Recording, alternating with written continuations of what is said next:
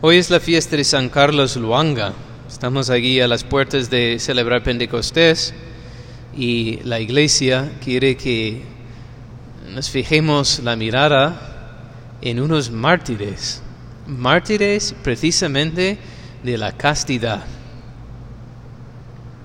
Son mártires del siglo XIX en África que fueron presionados, forzados por el rey, ahí donde vivía en Uganda, a cometer actos impuros con el rey, es decir, homosexual. Y resistieron y derramaron su sangre por eso, por defender la castidad y la pureza. Y son mártires de la castidad. Hay un sacerdote español que tiene muchos escritos sobre espiritualidad, Padre José María Iraburu, y él mm, llama la atención a una diferencia. Hay mártires, mejor dicho, hay vírgenes mártires.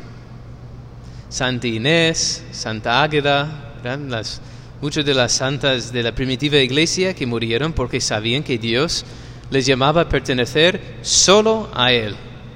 Y frente a los que querían apoderarse de ellas, resistieron y murieron por ser fiel a su virginidad consagrada a Dios.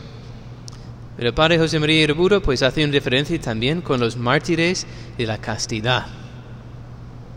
Él da la, del ejemplo de Santa María Goretti, que murió a los 11 años apuñalado por un chico que vivía en la misma casa, eran las familias pobres, el padre había muerto, y que ella resistió, pues rendir delante de la seducción del muchacho, y él por enfado le apuñaló no sé cuántas veces, 14, 15 veces, y ella sobrevivió y en el hospital murió perdonando a su agresor.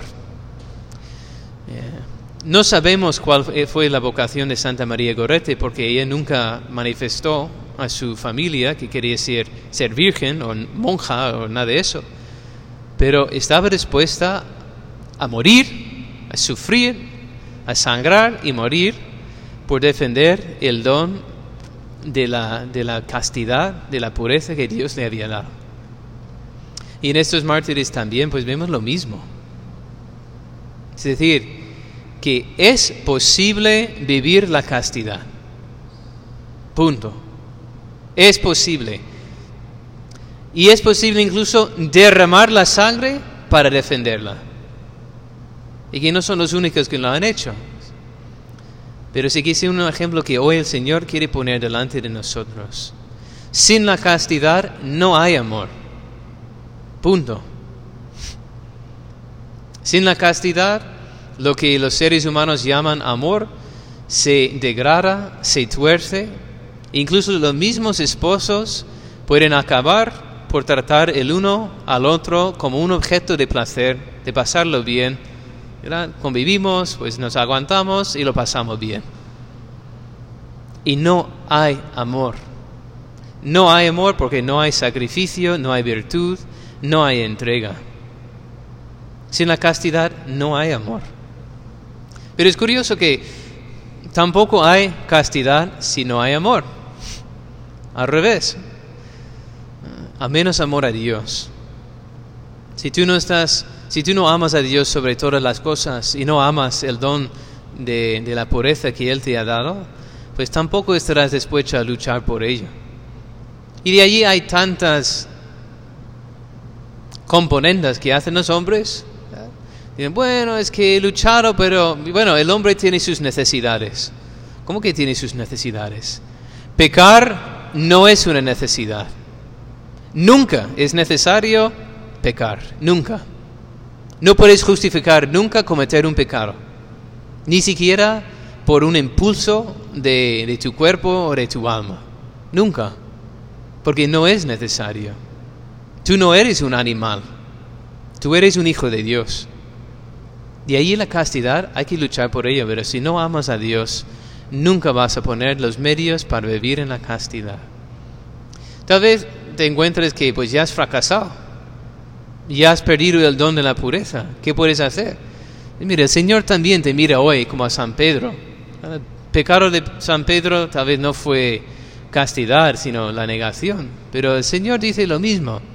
¿Tú me amas más que estas cosas? ¿Tú me amas más que estos? ¿O al menos más que a ti mismo? ¿Más que tus placeres perversos? Sí, Señor, tú sabes todo, tú sabes que te quiero.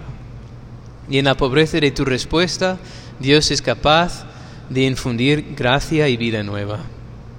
Dios es capaz de devolver la inocencia a tu corazón, porque la castidad es posible, la santidad es posible, y Dios lo quiere así.